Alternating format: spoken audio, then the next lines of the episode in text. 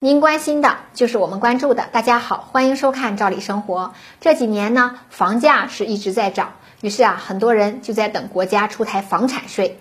然而呢，房产税还没来，租房税倒是先来了。今年的一月一日开始啊，云南省将正式实施租房税。根据云南省税务局所颁布的公告显示，将对租房的租金按照财产租赁所得缴纳个人所得税。而这个税率呢，分两种：如果是出租住房，那么按百分之十来征收；如果是非住房出租，按百分之二十来征收。也就是说，如果我们租一套正常的住房，是按照百分之十的税率征收的。那如果个人出租非住房，那就需要按百分之二十的税率来征收。当然，这里要注意一点，就是并非呀是直接的就收百分之十、百分之二十这样的租房税，并不是说，假如呢你缴了两千元的房租，房东就要缴纳两百元，甚至是四百元的租房税。那租房税实际上应缴纳的税额是应纳税所得额乘以税率。如果房东不能提供合法准确的成本费用凭证，无法准确的计算租赁成本的话，应纳税所得额就是按照房租的百分之五来计算应纳税所得额。那简单举个例子啊，假如我们租一栋房子，房租呢是两千元一个月，那么房东应当缴纳的税额就是两千乘以百分之五，然后呢再根据你的住房类别来计算实际的租房税。如果出租的是住房，那租房税就是两千乘以百分之五，再乘以百分之十，也就是十块钱。如果你出租的是非住房，那租房税就是两千乘以百分之五，再乘以百分之二十，也就是二十元。那看到这儿啊，估计不少房东们悬着的心终于也放了下来。毕竟几块钱甚至几十块钱的租房税，对于绝大多数房东们来说，并不是不可以接受。其实，租房税的这一税收，并非云南今年刚出台的规定，而是很早以前就已经开始征收的税了。早在两千零八年的时候呢，国家就已经开始要征收个人房租出租所得税，只不过一直以来呀，很少有房东会去缴纳这个租房税罢了。而目前，云南省之所以在二零二一年开始征收租房税，主要目的还是在于规范租赁市场。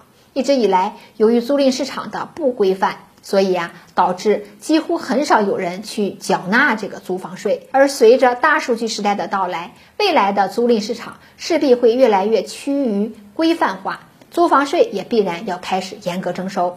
而且，不知道有没有小伙伴发现，自从去年开始，个人所得税的申报相较于以往已经开始有了很大的不同。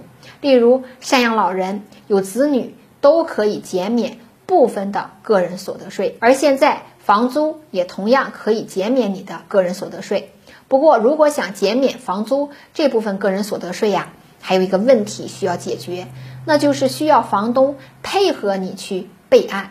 而房东一旦备案，就意味着房东啊需要交税。所以呢，很多房东是不愿意去配合租客去做这个备案的。不过，对于不少刚毕业的大学生来说呀，拉着房东去进行这个备案还是很有必要的。毕竟，不少城市对于刚毕业的大学生是有不少优惠政策的。尤其是现在很多城市都有这个人才吸引政策，刚毕业的大学生租房是能够给予几百块钱的住房补贴的。而对于拿了住房补贴的小伙伴，可以和房东进行友好协商，让房东去进行一个报备。毕竟啊，有的地方的住房补贴甚至高达几百甚至几千元，还是很值得的。说到这儿啊，有的人可能会说了，租房税的出现势必会导致租金的上涨，那到时候还不是羊毛出在羊身上？其实这一点顾虑完全是多余的，因为事实上，目前中国的房屋空置率非常的高。目前绝大多数城市的租房市场是处于供大于求的状态，而租金的上涨是根据市场的供求关系啊来决定的。而就目前来说，绝大多数地方征收的租房税都相对的比较低，很多地方的租房税也就十几块钱，甚至几块钱，实在是没有必要去为此啊上涨租金。如果就因为这一点租房税就上涨租金，很有可能会引起租客的不满。毕竟，对于很多租客来说，我大不了换别家租房，那也是一样的。而一旦租房客选择搬走，到时候房屋出现空置，还是要通过中介呢寻找新的租客，又是一笔不菲的中介费，实在也是得不偿失。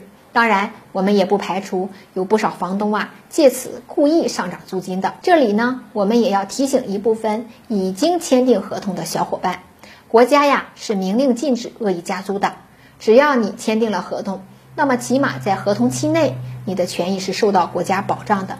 房东是没有理由随意上涨租金的。